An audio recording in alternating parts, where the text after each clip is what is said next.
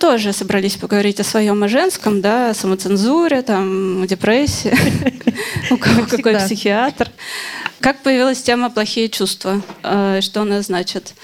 Когда мы брейнштормили темы, мы уже перестали делать вид, что у нас подкаст о литературе, да, который мы издаем. Возникла тема стыда, но мне кажется, что она так или иначе мелькала в последних выпусках. Дело в том, что я не знаю, потому что для того, чтобы узнать, о чем разговаривали, мне нужно послушать эти выпуски, но я не готова к этому. Никто из нас, мне кажется, не слушал Я иногда выпуски. слушаю. А-а-а. После того случая, когда мне сделали очень низкий голос на одной записи, я все-таки как-то по косой пытаюсь потом послушать. То есть Лайма знает, о чем а, мы Провалы и расставание. И вот теперь у нас страхи, стыд и все остальное плохое. Uh, да, плохое. Но мне нужна была какая-то теоретическая рамка для этого, и я ее нашла а, все в том же психоанализе. И, и чем все недовольны, мои коллеги. В какой-то момент я говорила со своей соседкой Аней, и она вспомнила такое понятие, как плохие чувства психоаналитической исследовательницы Мари Рути. И плохие чувства э, для нее это некоторый налог на то, что мы как бы люди, лишенные некоторых прав, э, доступа к благам, доступа к ресурсам. И но она это красивее говорит, обозначает. Она говорит о том, что э, те люди, которые выбрали или их жизнь подтолкнула к тому, чтобы столкнуться с экзистенциальной пустотой в середине человеческого существования, они испытывают больше плохих чувств потому что они себе не врут. А те люди, которые выбирают маскарад, как она говорит, фаллической власти, но это не только с гендером связано, потому что фаллической властью может обладать женщина, например, которая там заседает где-нибудь в Государственной Думе. После того, как Света задала такую рамку отсутствия самоцензуры, я, наверное, тоже могу что-то говорить, хотя, переходя к теме страхов, наверное, мне это было бы некомфортно. В общем, подбадривающий какой-то аспект этого всего — наверное, для нас в том, что какая-то иллюзия о том, что у тебя все под контролем, и ты обладаешь какой-то властью над другими, это маскарад. Потому что никто не знает, как все правильно делать, и никто на самом деле не обладает этой властью, потому что все смертны. Но, к сожалению, в общем, если власть в обществе распределяется неравномерно, то как бы люди, э, у кого их меньше, они больше страдают, больше испытывают страхов, бессилия, тревоги. Все это становится депрессией и все такое прочее. Поэтому я с вами хотела поговорить прежде всего о чувствах, которые вы задали. Но я начну, наверное, не со страхов, потому что я уже сама, мне уже грустно говорить об этом, а начну с того, что Катя предложила. Катя сказала, интересно было бы посмотреть э, на феномен принадлежности или не принадлежности, и что поменялось с ним. Вот я хочу сказать сразу, потому что я не могу замолкнуть, что, как и обычно в нашем подкасте бывает, а, что я в последнее время принадлежность чувствую в закрытых, ну или там проницаемых сообществах. Да, я вот иду на йогу, и там какие-то понятные мне ценности. Хотя, наверное, если бы я в куларах поговорила с этими людьми, то, возможно, мы бы не сошлись в каких-нибудь аспектах. А, или там я иду в дзен-центр, это люди со схожими мне ценностями. Или мы идем с Машей на Икебану, там только кроме Маши никого нет почти, поэтому это наши общие ценности. Или я пришла в плохом настроении, зашла в это помещение, я увидела вас всех, и тут почему-то это меня приподняло немножко. Вот. Я чувствую принадлежность к сообществам, но я, к сожалению, чувствую сильное отчуждение от вот этого макропространства и испытываю много плохих чувств по этому поводу. Катя, почему ты предложила об этом поговорить? Я хотела сначала ответить на то, что ты немножечко сказала, потому что ты так ты описывала вот эту вот историю про ну, психоанализ. И до, до определенной степени то, что ты описываешь, очень похоже на какую-то эмансипаторную практику, как будто бы. Да. Про принадлежность я не подумала, потому что мы решили, что мы сформулируем другую тему. Но мне ну, кажется... В плане подкаста, Катя. Который я не читала. Ну, нет, я читала, ладно. Мне кажется, что ну, вот эта вот история о том, что есть какое-то макропространство, которое враждебно, и есть какие-то маленькие сообщества, которым ты принадлежишь, что это до определенной степени иллюзия. Но нет никакого макропространства. Макропространство тоже состоит из очень маленьких сообществ. Мне кажется, что до определенной степени полезно так это видеть, что да, мы все состоим из каких-то множественных идентичностей, принадлежностей. Ну, ты сама их описала, что кусочек тебя принадлежит к йога-центру, кусочек тебя принадлежит на центр, кусочек тебя принадлежит здесь, кусочек тебя принадлежит, я не знаю, чем занимаются бизнесмены в России. Ну, в общем, предпринимательской какой-то истории. Ну, тем не менее, извини, пожалуйста. Ну, и это все какая-то вот множественность принадлежностей, и она, ну, мне кажется, ее важно признавать. Вот. И, мне кажется, опять же, важно помнить, что другие люди тоже состоят из кучи разных вещей, которые, возможно, в них тоже конфликтуют, и они как-то по-своему решают этот конфликт. А ты что думаешь, Лайма? Э, я согласна, что и макро, и микро, оно все перемешано, и в этом как раз сложность, потому что мне тоже очень приятно сегодня находиться здесь и на всех вас смотреть, и все такие нарядные, и вообще. Но мы выйдем отсюда, и я увижу еще много-много других людей, которые действительно могут быть э, ну, намного дальше от меня и от того, как я сейчас себя чувствую, как я сейчас смотрю на то, что происходит в мире, и то есть есть много людей, например, которые наверняка, да, не просыпаются с чувством страха, о котором мы поговорим позже, и вот с этими какими-то неприятными эмоциями, потому что у них все нормально. вот. И я вообще приехала из Петербурга недавно, я жила там последние два года, и мне всегда казалось, что вся моя основная жизнь, она там проходит сейчас. И я приехала в Москву, и здесь уже дней 10, и я понимаю, что да, здесь остались мои старые подруги, здесь есть мои коллеги, и я чувствую себя тоже менее одиноко, что для меня было приятным таким удивлением даже, наверное. Потому что мне казалось, что я давно уехала, все кончилось, и здесь уже ну, меня ничего не держит, и здесь уже меньше людей, с которыми можно говорить э, ну не то, что на одном языке, но именно, что здесь есть много близких. И вот сегодня и все дни до сегодня тоже они были про какую-то близость. И я скорее все-таки тяготею да, к вот этому нахождению в маленьком комьюнити, где комфортно и есть иллюзия безопасности, потому что хотя бы здесь мы все говорим на одном языке и понимаем друг друга.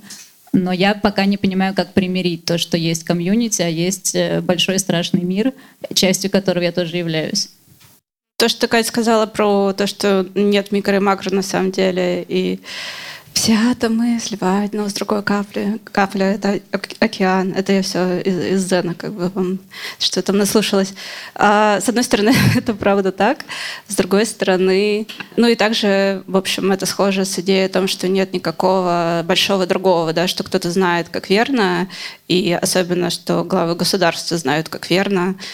Мы не знаем, с одной стороны, можно не ориентироваться на желание другого, а с другой стороны, можно не ориентироваться на власть другого.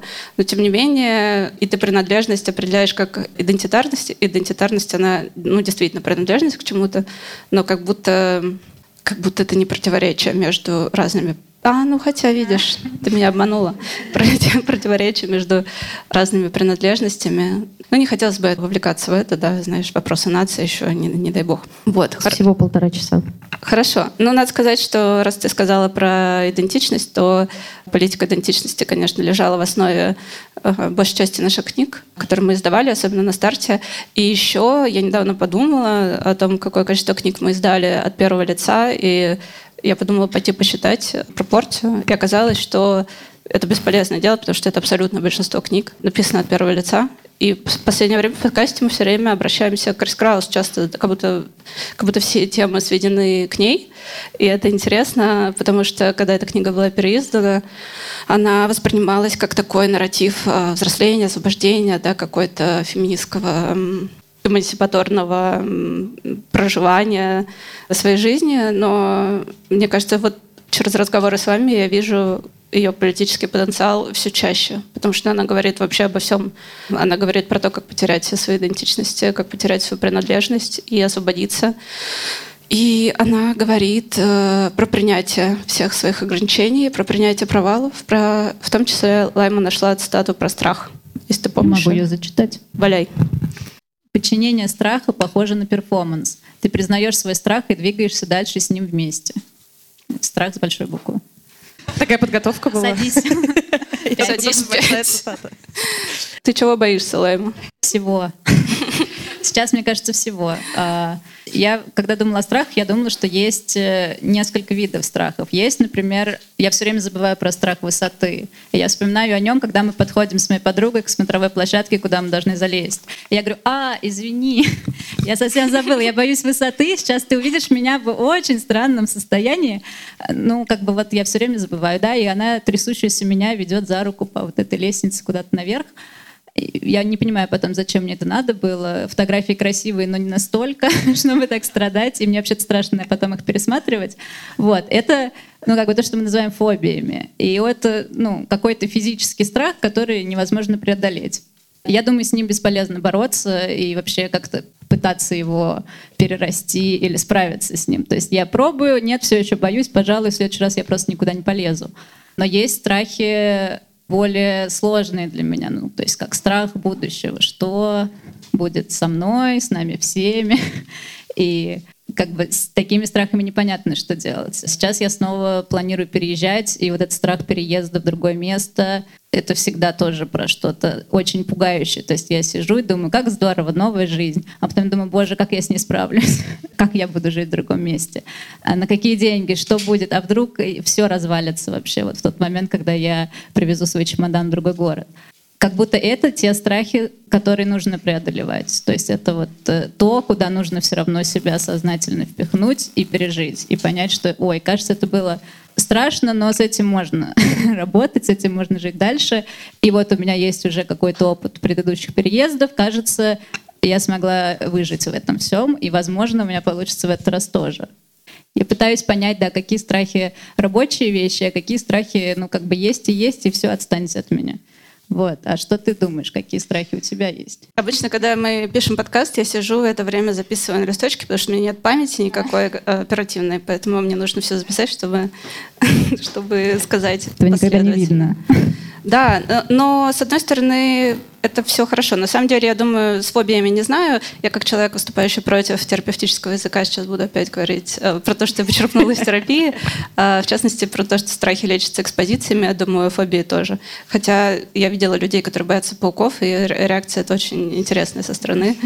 Например, я как бы чувствую, что мне как будто есть что терять, и я чувствую много страха, и я чувствую злость какую-то вторичную из-за этого, потому что как будто страх меня унижает. И я в этом плане, я устала бояться, потому что это унизительно, но я все равно боюсь. И ты как бы вот говорят, что нужно в этом жить, и вот я в этом живу, и это не заканчивается.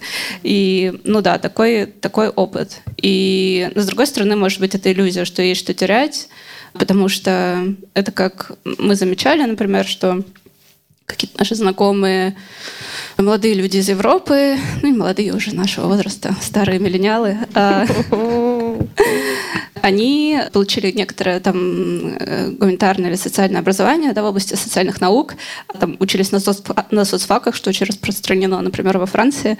Они, конечно, получили очень левое образование, были в очень левой среде и отстаивали более супер анархистские взгляды, но они как бы становятся с годами более центристами. А почему? Потому что мы обретаем некоторое количество капитала, да, и нам есть что терять, и, в общем, уже хочется его как-то защитить, да, политически. Поэтому я думаю, я тоже нахожусь в таком положении, но, может быть, я хочу защитить не какой-то иллюзорный капитал, который, конечно, особенно с падением книжного рынка э, в этом году. Не хватает даже на то, чтобы издавать больше книг, или столько, сколько хотелось, или сколько раньше мы делали, а просто чтобы не потерять вот это все. Но при этом я рассказывала вам на подкасте мою любимую self-help книжки, историю э, self-help книжки Экхарта Толли «The Power of Now». Нет, не рассказывала. Когда-то мы ездили с моей подругой Леной э, в Старопольский, в Пятигорск. Она потеряла свои любимые штаны. Я забыла. в отеле. И, и не нашла потом там, туда. И я ей сказала, Лена, хочешь, расскажу тебе историю из книги «The Power of Now» Экхарта Толли. В общем, история заключалась в том, что была какая-то очень зажиточная женщина. Экхарт Толли тогда только начинал э, карьеру спиритуального учителя, гуру. У него еще не было вот этих огромных э, залов. Он только давал персональные какие-то консультации, гайденс. Вот. И он с этой женщиной общался, она умирала от рака. Она была на последней стадии рака. И у нее за ней ухаживала сиделка, женщина. И у нее было очень дорогое кольцо у этой женщины, и оно исчезло. И она, конечно, подумала на свою сиделку. И, в общем, в красках обсуждала эту историю с Экхартом Толли. И он сказал, как долго вы будете держаться за это кольцо, вам же все равно придется его отпустить. И она такая, у нее случилось просветление. И ну, очень короткое, на самом деле, как все просветления. Это длится одну секунду, потом мы снова в наших иллюзиях пребываем. И что случилось потом? Ну, кольцо нашлось, конечно, его не брала эта женщина, но не суть. Свой урок она уже выучила. И, конечно, ну, когда я рассказала это Лене, она сказала, это все хорошо, но никогда дело касается моих штанов. И, и я И я ее понимаю хорошо. Но, в общем, э, вспоминая об этом всем и как-то существуя рядом со своим страхом, я подумала, что действительно совсем все когда-то придется отпустить, и дальше издательство на Пресс. И в одну секунду для меня это была какая-то освобождающая мысль. Ну, это прошло, теперь это снова не, не освобождающая мысль. Это длилось одну секунду? Да. У меня со страхами, на самом деле, очень странная история. Ну, типа, у меня нет фобий, для меня всегда очень непонятны люди, которые ведут себя. Но, ну да, я, я понимаю, ну как бы, а, а что я могу сделать? Я не знаю этого чувства, да. Моей, моей партнерки, она боится высоты тоже, вот. И то есть человек абсолютно себя адекватно ведет все время, кроме тех моментов, когда мы поднимаемся куда-то, где э, ну вот этот вот бортик ниже там какого-то очень определенного уровня. Вот, Хочу шутить, что я придумала общий досуг для меня и твоей партнерки. Нет, мы никуда не полезем, раз она тоже боится. И при этом есть какие-то вещи, когда, ну, я даже не замечаю, что, что люди чего-то боятся. Я тут недавно проходила корпоративный тест там, по оценке личности, в общем, неважно, и там, значит, оцениваются ценности твои. Вот, и там есть ценность безопасности, она у меня 2 из 100. Ну, то есть, очень плохо. Очень плохо. Э, вот. Э, ну, то есть, как бы я, я веду машину, я перестраиваюсь как-то, вот, и человек, который едет рядом со мной, вот, а, а, а мне в этот момент, то есть я не чувствую страха в этот момент, но я могу его вызвать рациональным образом, то есть я могу себе нарисовать в голове, как будет плохо, если я вот перестраиваюсь, а там, не знаю, что-то пойдет не так, не знаю, мы перевернемся, э, искореженное железо, все умерли, там, короче, и дальше ты живешь, я не знаю как, очень плохо. Э, вот, и в этот момент я могу у себя искусственным образом вызвать ощущение страха. Это забавно. Как и многие, кстати, плохие чувства, они у меня вот таким вот образом существуют. То есть я себе их создаю в каких-то моментах, где мне кажется, что это может быть полезно, э, чтобы меня как-то оградить от чего-то, да, чтобы на что-то среагировать. Э, вот, но этот механизм не всегда хорошо работает. Так что вот. То есть можно уже перейти от страха к обсуждению полезности плохих чувств, или мы все-таки попробуем найти какой-нибудь страх у Кати? Ну, это здорово, Катя, потому что, как известно, безопасность в основе пирамиды Маслоу, да, и вот в Твиттере был прекрасный мем, не знаю, как это назвать. Ты погасила свечи, загадала желание, в пирамиде Маслоу оно лежит в основании.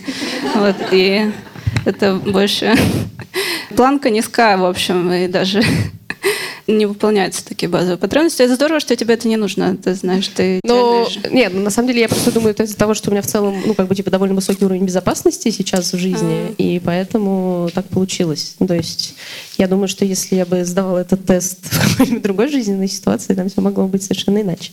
Но мне кажется, это тоже, ну, как бы важная история про контекст, про то, что многие ну, там, и страх, и плохие чувства, они возникают в каком-то контексте. Ты говоришь про пользу. В общем, наша задача была в последнем сезоне, мне кажется, ну, нормализовать все и даже найти в этом какую-то этическую, политическую позицию, да, что мы говорили, что грусть — это не просто нормально, да, это позиция, это отказ от закрывать глаза и не знаю, что еще, я не помню, правда, что мы говорили. Какие у нас еще были плохие чувства? Ну, провалы, опять же, можно проваливаться, ничего чувство, страшного. Чувство собственной неадекватности контексту, а, да, чувство провала, действительно. И то, с чего я начала, разговор о том, что это налог не на идентичность даже, да, налог на какую-то честность перед собой, онтологическая неопределенность, которая на самом деле, опять-таки, это характерно для всех, для всех жизней. Но способность честно смотреть на это и готовность, оно дает еще больше плохих чувств, к сожалению. Хорошо быть, то, что по-английски называется delusional, да, вот это здорово. Вот это здорово, это бы хотелось, конечно, этого достичь, но, к сожалению, уже не получается. Хотя глубина моего компромисса со средой велика, но что-то как-то э, на компромисс не хочет средой идти теперь. Это очень обидно. Тоже была на этот счет э, шутка с Юлей Серебренниковой, которая у нас работает и проводила для нас несколько книг.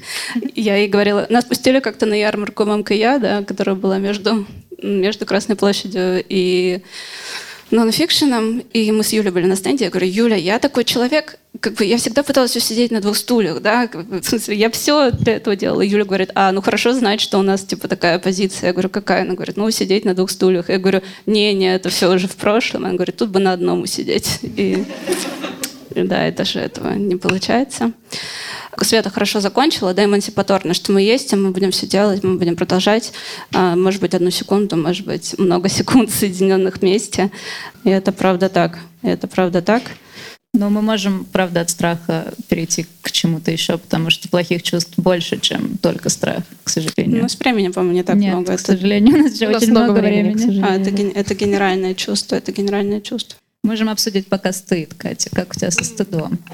Я потому что из тех людей, которые могут да, в три часа ночи вспомнить какой-то случай, который произошел два года назад случайно, и расстроиться, и не спать. И думать, как мне надо ответить было в тот раз, чтобы это не было так стыдно, глупо, и вот что я до сих пор это помню.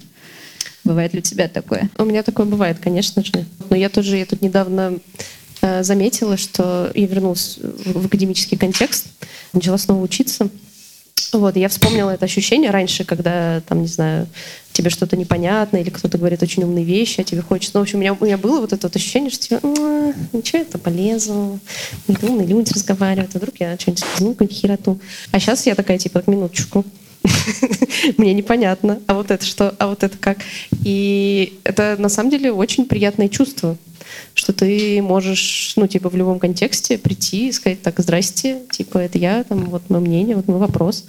А, ну, то есть, понятное дело, что ты это не делаешь как бы каким-то очень мерзким способом, но в том, что в этом нет ничего страшного. Удивительным образом, почти всегда, что бы мы ни делали, мир не схлопывается вокруг нас, не э, взрывается, там, не знаю, языками пламени, вот. Самое главное, что обычно кроме нас никто не помнит. Абсолютно, всем похер вообще.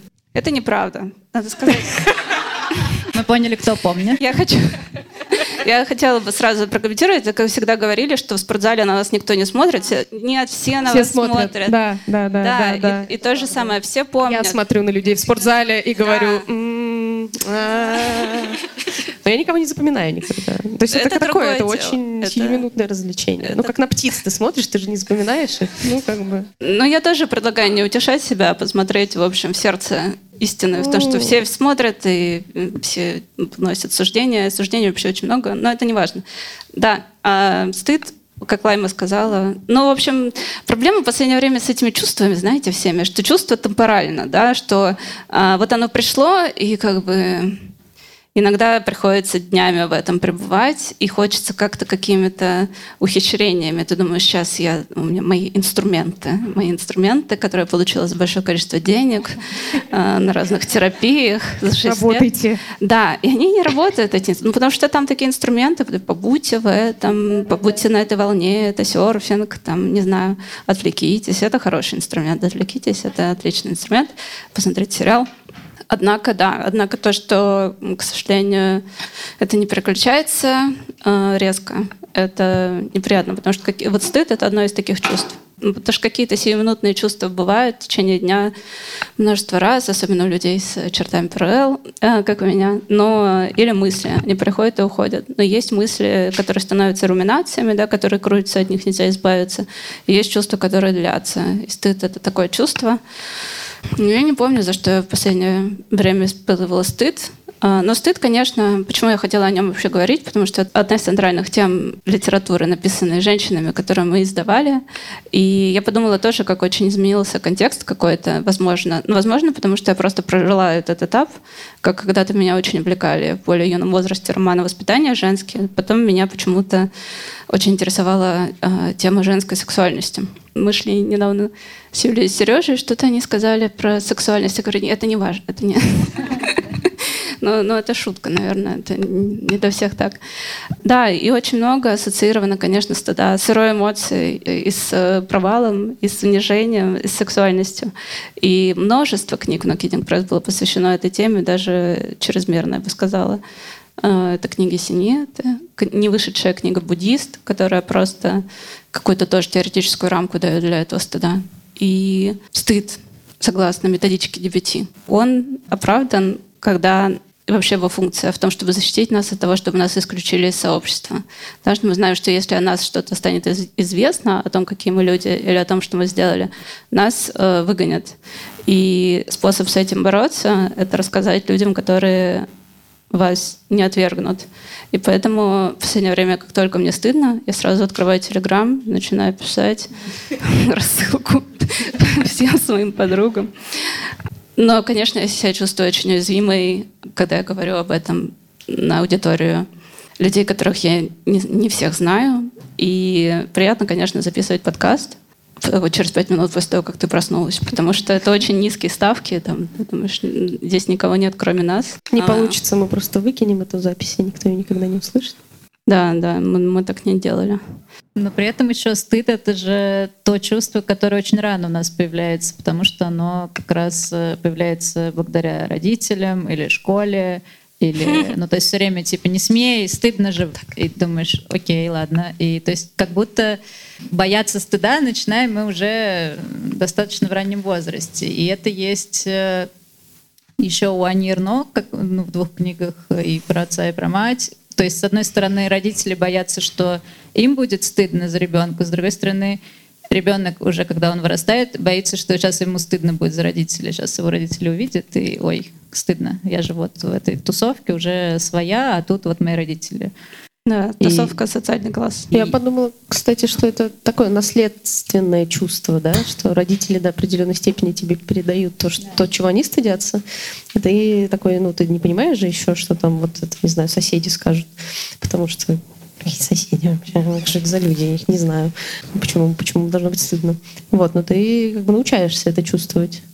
Ну да, и удивительно, что потом в каком-то возрасте ну, ты злишься и думаешь, да чего стыдно вот вообще. И, и вот это все, что было годами, оно тоже не стыдное, оказывается. И ну, вот это освобождение от стыда, оно, да, важное, мне кажется, из-за какие-то даже детские свои переживания.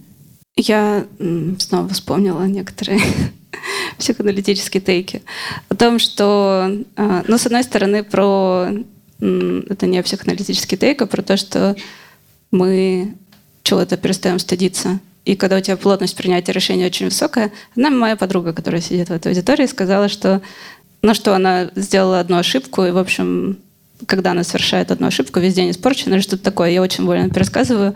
И я говорю, если бы это происходило со мной, я бы, ну, в смысле, ничего бы не было сделано, потому что за день я совершаю столько ошибок, ну, ничего бы не двигалось просто, если бы я на этом фиксировалась. Поэтому, да, приходится быстро перескакивать через эти кочки. А с другой стороны, да, мы действительно приходим в какой-то новый мир, и там есть определенный символический порядок.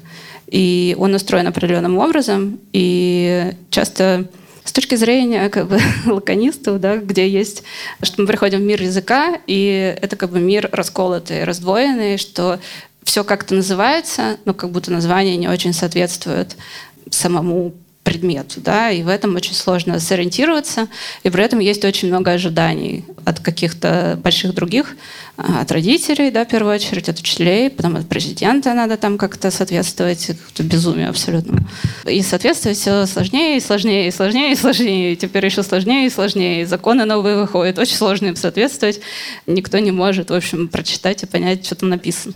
В общем, из несоответствия и, кстати, из непринадлежности, которая из этого проистекает, и формируется в том числе стыд, которого, мне кажется, я тоже очень много испытывала за то, что я какая-то не такая, не знаю, что, э, что, почему я не такая, я не знаю, что со мной не так, ну что-то явно не так, потому что все недовольны вокруг.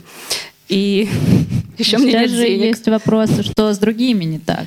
Ну, да, да. Понять это невозможно. Как бы. Ну нет, э, мой первый вопрос, когда мне вообще появились какие-то вопросы, это было, почему никто не видит, что, ну, люди, которые меня окружали в школе, что что-то не так. Все сидят нормально на уроке и как бы делают домашнее... Вы не видите, что ли, что что-то не так? Вот. И, ну да, э, одновременно это несколько вопросов. С одной стороны, почему всем нормально, что с вами не так. Потом вопрос, почему, что со мной не так, что мне ненормально.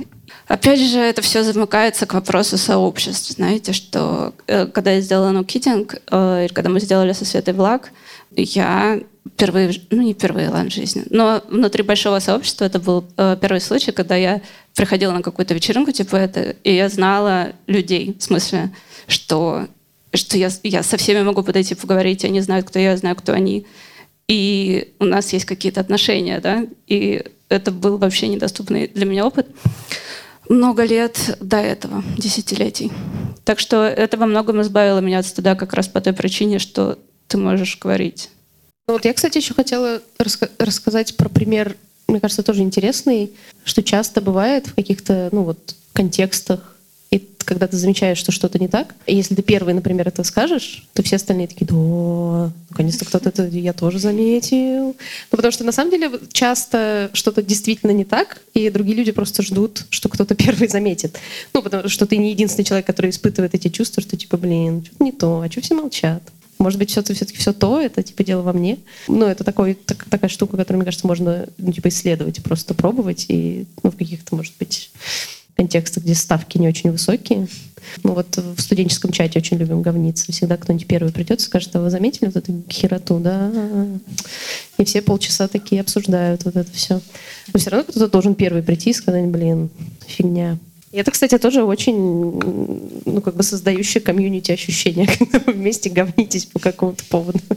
А, да. А, ну, говорят, что общество атомизировано, да, но вот атомы такие крупненькие, такие связаны. Что ты говоришь? Нет? Не атомизировано?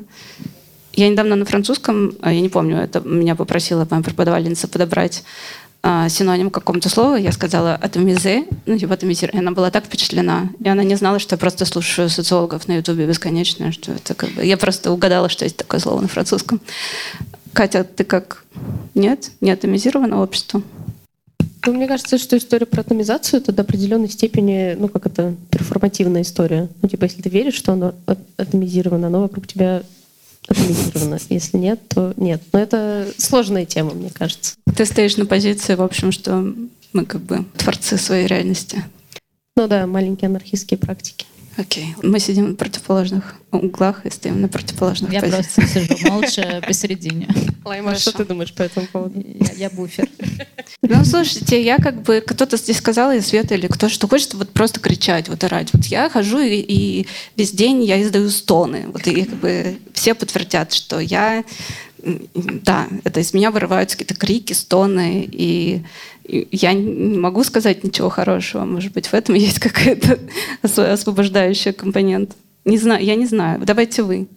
Ну, теперь я тоже не могу сказать ничего хорошего, Саша. Нет, хорошее, наверное, что мы, в принципе, можем все вот так собраться и говорить обо всех чувствах, и хороших, и плохих. Хороших, да, к сожалению, в этом сезоне не предвидится, видимо, ни у кого. Вот. Но сама возможность такого публичного разговора — это классно, это как бы дорогого стоит. Поэтому теперь вы можете задать вопросы, и мы еще поговорим. А давайте я сразу и задам. Вы почему-то ничего не сказали про такое чувство, как зависть. Я ужасно всем завидую. И ужасно завидую всем, на кого я подписана в Инстаграме, поэтому если я больше не смотрю ваши сторис, то это не потому, что вы мне не нравитесь, а потому что я завидую. Я думаю, да, что в сложное время все как раз э, чувства, которые тебе не нравятся в себе переживать, э, мы как пытаемся их задавить, но в плохие времена они все лезут наружу, и да, мне правда кажется, что у многих все намного типа лучше, или все у всех схвачено, а я вот такая размазня, и да, зависть — это, к сожалению, то, что у меня пока не сильно получается перерасти, но я рада, что есть возможность да, замьютить всех или отписаться, и вообще выкинуть телефон. И тогда уже завидовать можно перестать. Вот. И мне очень странно, когда кто-то говорит, что он завидует мне, потому что я такая, о, у меня ничего не знаешь. рассказать, да. Так что у меня как-то так зависть, а у вас? Я, когда перестала сидеть в интернете, ну, в смысле, в Инстаграме, в сторис и так далее, вот, э, у меня, видимо, ушло вот это ощущение фома. Я периодически пытаюсь туда вернуться, и я не понимаю, зачем. Ну, то есть у меня вот отломалась какая-то вещь, которая там получала какую-то, видимо, гратификацию оттуда. И всякий раз, когда мне, я смотрю на кого-то и думаю, блин, такой классный, а я нет. А я задаю себе вопрос, готова ли я делать то, что этот человек делает там каждый день, чтобы быть тем, кто он есть. И я понимаю, нет. Э, И это как бы до определенной степени решает этот как бы вопрос. Вот. Да, согласна. Саш. Я, я никому не завидую. Я, я себе не завидую в первую очередь. Мы не- недавно обсуждали это с кем-то, я знаю, что мне было... Я просто забыла, я сейчас отвор- оторвана от этого опыта из-за более как бы, каких-то срочных вещей, что когда это в тебе поднимается, ты это сразу замечаешь, и оно сразу опускается. То есть нельзя... приб- Вот это, зависть — это для меня не темпоральное чувство, я не пребываю в нем, как в ужасе, например. Да, да, нет, я тоже не пребываю. Ужас — это да, совсем другого масштаба чувства. Ну, я завидую, например, безопасности тоже иногда, потому что когда ты как бы совсем одна, как перст, хочется опереться, бывает, на разные плечи, там, на столбы, деревья. Э, иногда в этом тоже есть тоже какой-то потенциал. Ну, иногда ты думаешь, я ни с чем, ничем не связана, я свободна. Ну, не считая того, что здесь есть какое-то издательство, там люди зарплату получают, это, это не важно. Да. Вот. А с другой стороны, иногда, конечно, бывает печально от этого. Но тут у меня тоже есть э, рецепт, как справиться с грустью от того, что а, не, на, не на кого опереться, нет этого плеча или еще чего-то. Иногда полезно вспомнить, как бывает, когда в итоге вместо опоры у тебя добавляется еще проблем э, другого человека, и ты становишься для кого-то опорой. А, и я думаю, нет, нет, сейчас точно я не готова вот э, кого-то бы еще поддерживать, поэтому, может, и хорошо, что и меня никто не поддержит. Вот, никто никому не делает тяжелее сейчас, и так тяжело. Полная, полная атомизация, Лэм.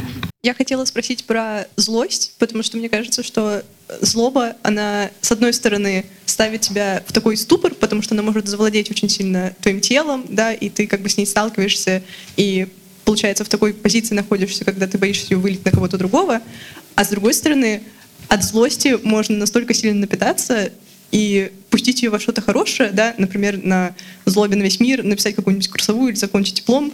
Вот. Как у вас с этим? Сложно, сложно понять, как э, использовать злость сейчас. Мы с этого начинали подкаст, который вот мы в феврале или в марте стали записывать после перерыва. И тогда я говорила, что я в ярости. И вот эта ярость долго мне помогала дожить до вот сегодняшнего дня и сидеть перед вами, но, к сожалению, а, у меня не то, что не получилось ее куда-то пустить, но она в какой-то момент заканчивается, и то есть я боюсь, что разозлить меня в ближайшее время будет сложнее, потому что у меня появилась какая-то апатия и фрустрация. И то есть эта сильная эмоция, она как-то типа по мне проехалась, но в итоге вызвать ее сейчас меня продолжает злить как бы все, что происходит, но как будто у меня, к сожалению, сейчас нет сил на вот эту действительно сильную ярость, которая может подтолкнуть к каким-то решительным действиям. У меня есть желание, да, заползти под стол, полежать там, и вот, может, по весне снег растает, силы появятся. Будешь злиться, да, по И я эту злость вот наконец-то из себя выпущу. Вот, сейчас, к сожалению, вечный совет. Если вы злитесь, займитесь спортом, побегайте, пустите ее вот куда-то в активность. К сожалению, да. Если бы спросили это несколько месяцев назад, возможно, мой ответ был бы другим. Темпоральность плохих чувств. Mm-hmm. Полгода плохих чувств. Катя? На самом деле у меня со злостью странные отношения. То есть для меня это очень сильная эмоция, и у меня очень редко бывают на нее прям реальные ресурсы. Ну, то есть, если меня что-то вызывает злость, ну, у меня там прям как-то много чего происходит. Ну, и тоже бывает, когда что-то вызывает во мне вот такое, такое начало злости, я, все, я себе так спрашиваю, что вот это? Мы вот решили в этот момент как бы потратить свою жизнь на то, чтобы злиться на эту вещь. И если ответ «да», то как бы это может занять довольно долгое время. Вот. Но если ответ «нет», я такая, ну, ладно. Э, вот, ну то есть здесь есть какой-то прям клубок чего-то, то есть я чувствую, что злость часто, ну, что-то у меня забирает, поэтому я такая думаю, стоит ли это того. Вот, и с другой стороны, там есть, конечно, какой-то, ну, вот энергетический момент, безусловно. Э, то есть это прям баланс. Ну да, я согласна с Лаймой, что злость — это топливо, на котором можно долго ехать. И я много раз цитировала Виржинию Дипант. А, продолжаю продавать вам книги, а эта книга уже не продается, но переводится новая. Про то, что в злости есть, в гневе есть энергия, и в гневе есть юмор, и в грусти есть юмор. Энергии не очень много. Mm-hmm. Поэтому, да, я понимаю, что ситуационно это полезно. У меня, к сожалению, злость или, к счастью, ну или просто такой факт, что для меня злость является вторичной эмоцией. Я злюсь, когда я не могу позволить себе печалиться. Потому что, что бы я хотела сделать, это просто лечь и умереть. Но я, я знаю, что если я лягу, я умру, поэтому, поэтому я злюсь просто. И в этот момент я становлюсь очень раздражительной на работе, говорю там на 3 сантиметра подвиньте что-нибудь, как вы можете этого не видеть, кто такое, с кем я работаю. И буквально... Кто-то заплакал в комнате сейчас. Да, и, в общем, э, мне хочется кричать там на водителей, которые едут по пешеходному переходу, так, а типа они уже проехали, я стою с э, кулаками в боке и кричу, а, ты, ты не видишь, что это пешеходный переход.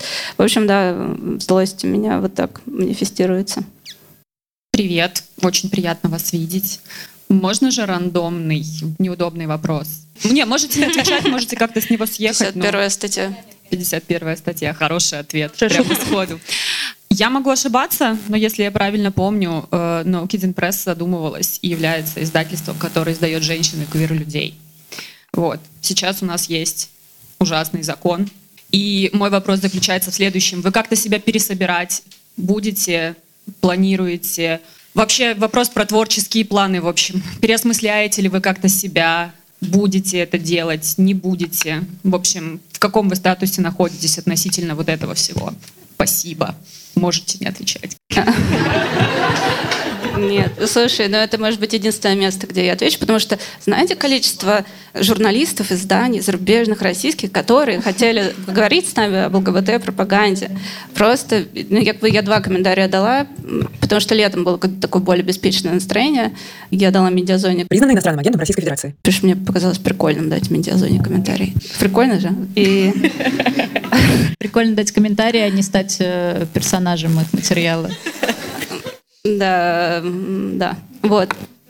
И второе — это Agence France-Presse. И не помню почему, потому что мне сказали бывшие сотрудники Agence France-Presse, не отшивай ее. Типа я такая, ладно, у нас тут, у нас тут непотизм. В остальном, ну, конечно, я такая, а почему вы не хотите поговорить про Нирну, например, или про что-то? Ну, понятно, почему. И, в общем, как говорила Одри Лорд, что ваше молчание не защитит вас, э, но как будто вот это, это про какую-то смесь страха и чего-то еще, компромисса, наверное, что я не хотела столько раз об этом говорить. И я не думаю, что я могу сказать что-то интересное. Правда, хотя, наверное, это про репрезентацию, да, не про интересное высказывание. Ну, как бы каждый день хотелось, чтобы на нас это не влияло эмоционально. Мы же про чувства говорим, да, хрен с ним, там, создательская программа, это все такое. В день каждого чтения и принятия закона в каждом чтении мне было плохо. Вот это, типа, мне было, в этот, я не хотела этого. Еще писали какие-то, то, что бывает медийный всплеск, и он нужен, конечно, для информирования. А потом бывает э, всплеск тревоги, да, который формирует медийный всплеск, и тревога нужна, да, потому что она нам говорит о том, что есть на что обратить внимание, да, что что-то угрожает нам. И тебе начинают писать разные люди, твои не коллеги из других издательств, что ты как, я за тебя переживаю, я бы на твоем месте не оставался в Москве. Приезжай завтра. И Или вопросы, ну что, вы там уже закрываетесь? да, да. Это да. спасибо, очень поддерживает. Да, всегда успеем закрыться, что нам помогут. И это на меня все равно влияло. Но интересно, что после того, как это было ну, уже принято, подписано, там, как они это делают в Советом Федерации, потом Путиным, упс, а, ну ничего плохого мы не говорим об этом. Это факты. И я уже такая, а, мне кажется, все уже такие, а, как бы, а, умерла, так умерла. Не к тому, что не к тому, что давайте все примем и э, заберем все книжки, а к тому, что почему-то этого страха как раз стало меньше. Это, видимо, экспозиция к страху. А еще у нас две книги были, но они висели такие в непонятном статусе, да, мы их заявляли как вир-мемуары, Вы получите предзаказ, все будет. деньги обратно. И, и, и да, и в общем, и я стала читать эту книгу, и я подумала, блин, такая невинная книга, такая милая книга. Ну, кстати, как можно эту книгу считать пропагандой? Это очень милая книга, Джанет Уинтерсон, мемуары. И вот, я подумала, что, ну, в смысле, это не пропаганда, это демонстрация. Я, как бы, как Свет сказала, что ни один квертекст не вылетит. Я, конечно, знаю, как бы, там, градацию внутри нашего портфеля. Но Джанет Уинтерсон, блин, ну если нельзя издавать Джанет Уинтерсон, ну я, я просто не понимаю, как жить тогда здесь дальше.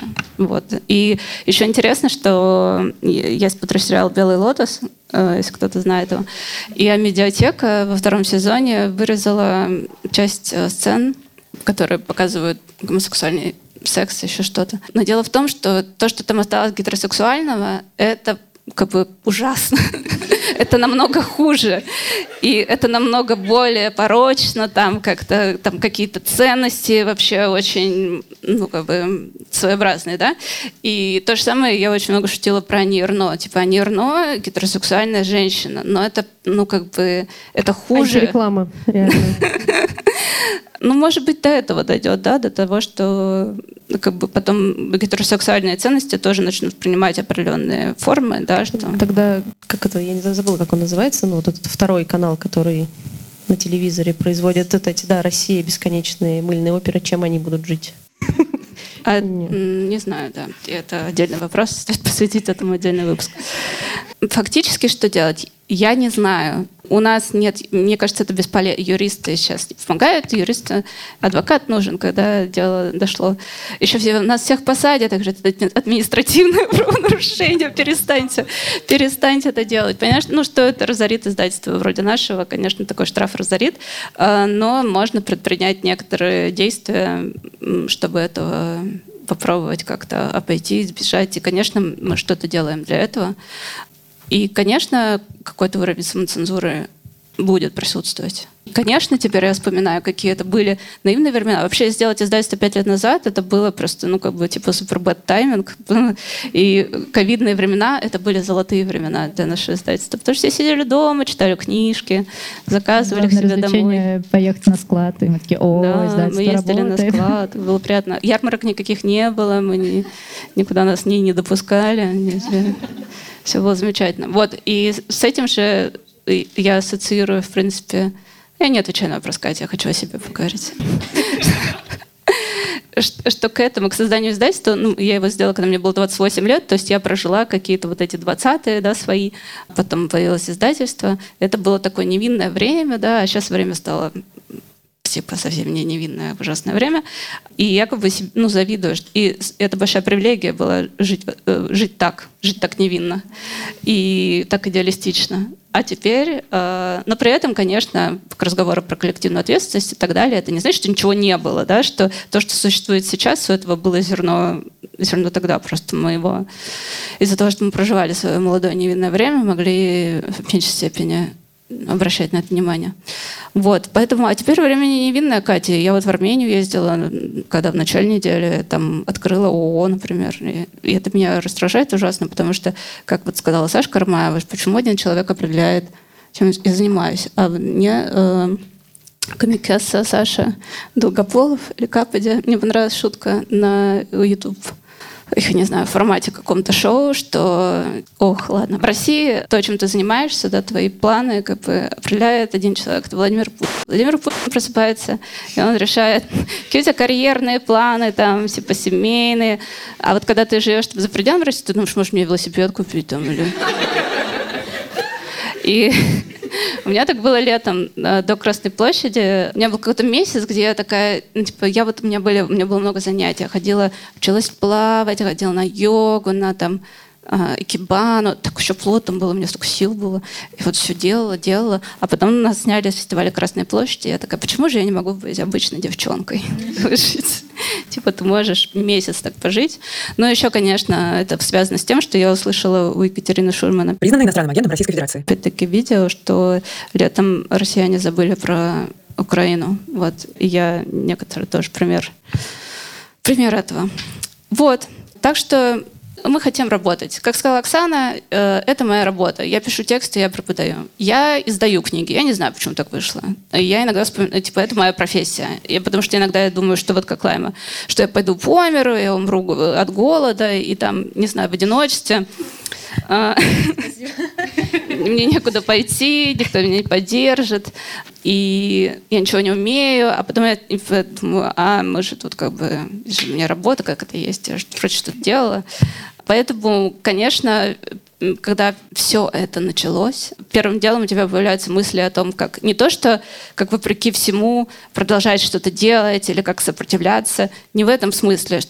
Ты просто ну, работаешь в том времени, живешь в том времени, которое у тебя есть, и работаешь с тем контекстом, который у тебя есть. И, возможно, это э, противовес э, к влечению к смерти, э, какое-то, ну, парадоксальная живучесть, что ли, что, что ты не сдаешься.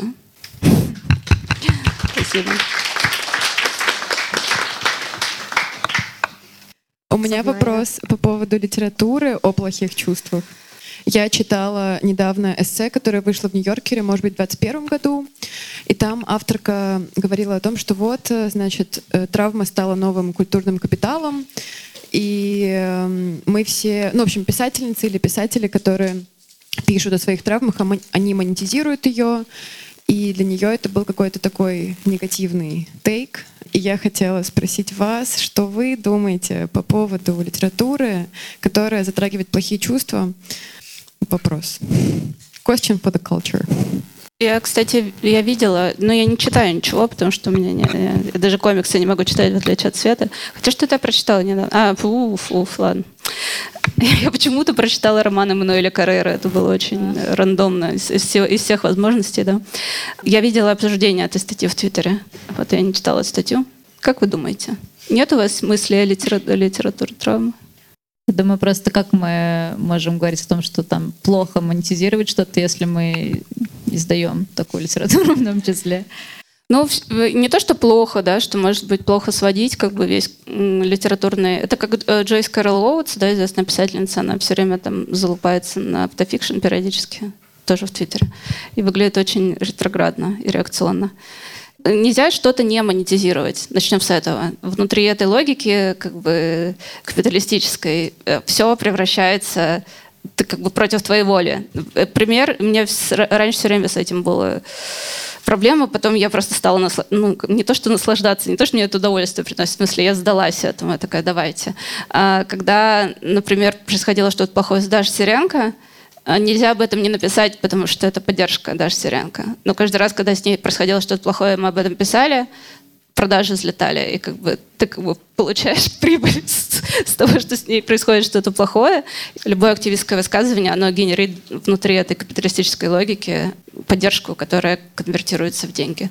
И мне кажется, этого просто нельзя избежать. А почему травма стала центра... и плохие чувства стали одной из центральных тем? Скажите мне. Я по-другому вопрос сформулировала. А я потому подумала, что их стало больше, может быть, или потому что хороших чувств э, про них уже писали, а сейчас э, они не в фокусе, например. Да нет, мне кажется, просто, ну и тоже, может быть, все осмелели, и да, почему бы не написать об этом, если мы все так или иначе живем в это время, испытываем такие чувства тоже, и про это еще никто не сказал, почему бы не сказать. Мне кажется, что плохие чувства всегда были в центре литературы более или менее. Но просто... раньше же было стыдно. Ну да, но раньше типа, ну вот какие-то определенные люди писали про свои плохие чувства каким-то определенным образом, и это было нормой. Да, сейчас просто, ну, расширилось это представление о норме, и, наверное, те люди, которые такие, как бы, блин, я только понял, как в предыдущей вот это вот писать, они, наверное, бесятся. Но тут уж можно как бы гадать до бесконечности, почему это происходит, но в целом но я, я думаю, что, ну, там как бы вот эти, да, вся фраза, что в раю нет литературы или что-то такое, да, что конфликт, он в аду весь происходит. И хотя, ну да, ладно, The Bad Place, по-моему, тоже про то, что это не раем оказался. И с, с одной стороны... рай там оказался очень скучным местом. Вот да, да, как раз об этом. И с одной стороны, это вторит вот этому разговору про то, что депрессии раньше было столько же, просто ее не диагностировали, не было дискурса вокруг этого э, публичного. А с другой стороны, а как бы какая альтернатива, да? Ну, то есть вся литература, она была такая же. Вот я сейчас никого, я Филипп Ротто почему-то вспомнила, у меня какие-то странные сегодня ассоциации. Это разве не про, про какие-то хорошие чувства? Это как бы, нет, это не про хорошие чувства. А хорошее чувство не очень, да. У Фану Каренина я прочитала. М-м, о, такие хорошие чувства. И ну да, и внутри нашей культурной ситуации очень поляризованной, да, но как бы вот этого тоже большого другого. Не внутри, вот ну, как бы какие-то тонкие мы смотрим оттенки внутри нашего сообщества, допустим, или там литературного процесса России в целом, а ну, это вот это мы, они, и вот у, у них там что вот это как бы само какое-то самодовольство, да, ощущение выигрыша, да, не благодаря, ну, ощущение какой-то гегемонии мировой и что еще там? Я не, я не понимаю просто. А, а я думаю, что, и мы об этом говорили много раз, что, ну, что литература, которая, она как раз обнажает этот то, что мы сдались, мы провалились, все, что это честно было бы для всех признаться, что мы облажались, и, и вы все облажались, и вообще все вокруг облажались. И она, мне кажется, как раз показывает не состоятельность и смехотворность, да, вот этой как бы какому-то нарративу, который противопоставляется ей. Вот. И она намного умнее, намного интереснее. И об этом я тоже хотела сказать, э, когда Катя спрашивала про пересборку, что никогда мы не хотели заниматься там квир-литературой из идентитарных соображений. Меня в меньшей степени всегда волновала э, репрезентативная часть, хотя, ну, когда я была помоложе, волновалась, потому что я хотела, что-то я себя чувствовала как-то непонятно в этом мире, я хотела набрать побольше разных идентичностей, а теперь я хочу вот, плетить, плавить. их обратно. Хочу быть никем. Только не отбирайте издательство. И но не из-за того, чтобы люди, там, квир-люди, хотя это ужасно, да, звучит, но это больше попкорн бокс, мне кажется, делает, чтобы люди знали, видели себя в этой литературе, хотя это важно. Но для меня важно было, что это была просто самая интересная литература, была самая крутая литература. Инферно Эллен Майлз, просто та жизнь, в которой этой книги есть, то, как она научила нас вообще думать о литературе и писать. И вот Юля ее демонстрирует, покупайте, пожалуйста, о том, что вот они с Сережей переводили эту книгу, и они все время вспоминают какие-то философские мысли или какие-то шутки, думают, откуда это? Это из Инферно. Что эта книга, в ней вообще вся жизнь оказалась, да? И поэтому я хотела сдавать э, квир-литературу. И мне ну, как много кто писал из обозревателей, колумнистов о том, что нет ну да, нет никакой, типа, я не к тому, что литература универсальна, да, потому что то, что называется универсальным, это на самом деле просто более распространенная идентичность, которая присутствует на сцене дольше, и поэтому как бы кажется, что она может всех обмануть, что что-то универсальное на самом деле. Я не к этому, а то, что Э, как там Нина Дашевская да, написала, что литература, в которой есть гей-персонаж, это литература, в которой есть код. То есть как бы как, как ее выделить. И я забыла, это была такая красивая связка, я хотела все связать. Что я не могу как бы сидеть и вычеркивать кота отовсюду, да, и не буду это делать, просто потому что это вот так есть. То же самое и то же самое с литературой о травме, да, потому что травма — это тоже как код, когда она есть. И это не так. Просто травма, может быть, она ну, дает какой-то толчок, может быть, каким-то другим интересным вещам, которые в литературе происходят, я думаю. И первое лицо тоже, да, потому что первое лицо — это про близость. И я просто все конспекты блага пересказываю. Про близость. Вы это все знаете, вы это все изучали. И подкастинг, кстати, тоже про близость, да, про вот эту интимную близость между слушателем и говорящим. И книги наши были про это же, да, и про сообщество тоже, что они адресуют тебе. Такие мои мысли на отчет.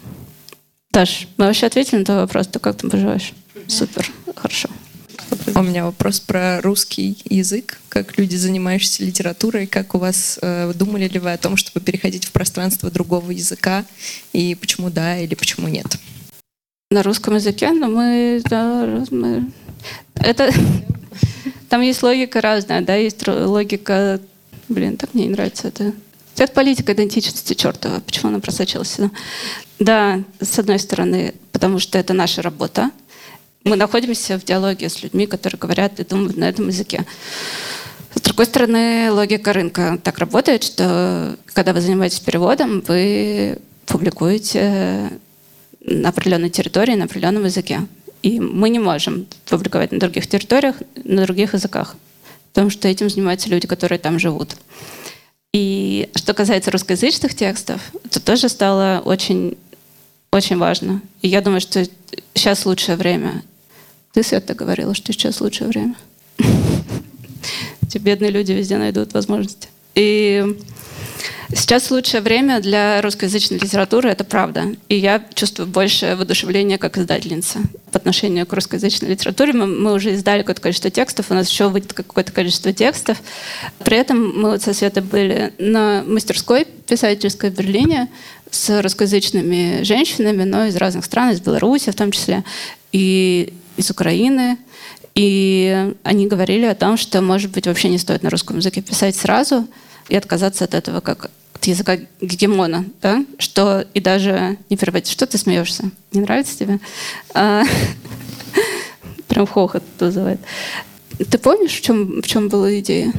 Насколько я помню, они предлагали свои национальные языки вспоминать, татарский и другие. Я думаю, что...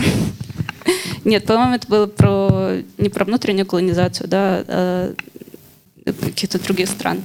И боюсь соврать. И при этом как бы альтернатива какая писать по-английски, но извините, делать, что английский язык это не язык колонизаторов, да, это странно. Но в смысле, я вообще нормально живу с противоречиями. Я думаю, что нужно принять противоречие, не пытаться его разрешить, и в этом есть как бы, какой-то продуктивный потенциал. И в этом есть честность какая-то, да, вместо того, чтобы иметь какую-то вот понятную позицию, она сказать, что я не, не могу ее занять, потому что я не могу разрешить это противоречие. И я болтаюсь где-то между. Вот. Но я знаю, что важно, я прямо осознала, сколько-то лет, несколько лет когда ездила во Франкфурт, я почувствовала, что сейчас пришло время. Сейчас пришло время для русскоязычных текстов. И потом как бы Оксану Васякину стали продавать на разные языки. Мария Степанова там получила миллион премий, была издана в очень хорошем издательстве. И понятно, что это делается тоже изнутри сообщества, да, есть там сообщество, славистов каких-то, которые переводами занимаются поэзией в том числе, которые ножками дойдут до нужных редакторов и что-то им расскажут, или там переводчики, которые дружат с издателями, но тем не менее, это, это про важность сообщества тоже, про то, что для того, чтобы публиковаться, нужно, как Свет всегда говорит, заниматься нетворкингом а лучше дружить. У меня было такое ощущение. И вот оно реализовалось в этом. И сейчас я еще больше этого ощущаю. Потому что э, Даша Сиренко, например, ну понятно, что там, как бы все говорят, наша медийность и медийность Даши Сиренко несравнима, но количество отклика от других издателей большое. И мы продали ее права издательства «Зрукамп» на ее новую книгу, которая еще не дописана, которая купила мировые права, чтобы продавать эти права в другие страны. И они это, конечно, лучше сделают нас, потому что обладают большим количеством ресурсов. И, и как Оксана сказала, удобно, что Оксана умная, правда? Можно все время вспоминать, что она сказала. Что если 50, вот через тебя проходит 50 человек, и можно этот рынок взорвать, или вообще как бы очень сильно поменять направление культуры сегодня. Так и, и здесь, мне кажется, что здорово, что переводов сейчас больше на другие языки русскоязычных текстов, и мне бы хотелось этому способствовать. Я как бы теперь вижу в этом вообще свою миссию издательскую, что если твое издательство не может здесь работать и переводить на русский, то тогда мы будем, тогда сейчас нужно переводить с русского на другие языки. Мне хотелось еще сказать с позиции ну, человека, который типа, чуть-чуть пишет, ну и вообще в целом. У меня абсолютно территориальная позиция в последнее время к русскому языку возросла во мне. Э, что, ну, типа, я не собираюсь никому отдавать. ну, как бы он мой язык в очень, ну, очень большой степени определяет его мышление и сознание, и идентичность и так далее. И при том, что, ну, типа, я могу, безусловно, написать на другом языке что-то, и говорить могу на другом языке, но, как бы, э, с кем я собираюсь это делать, извините меня, пожалуйста. Ну, как бы, потому что в тот момент, когда я, ну, меняю язык, я попадаю в совершенно другой контекст уже. Э, и в этом контексте пока не очень понятно, ну, как бы, что я собираюсь там говорить, кому, зачем. Спасибо вам большое. Спасибо.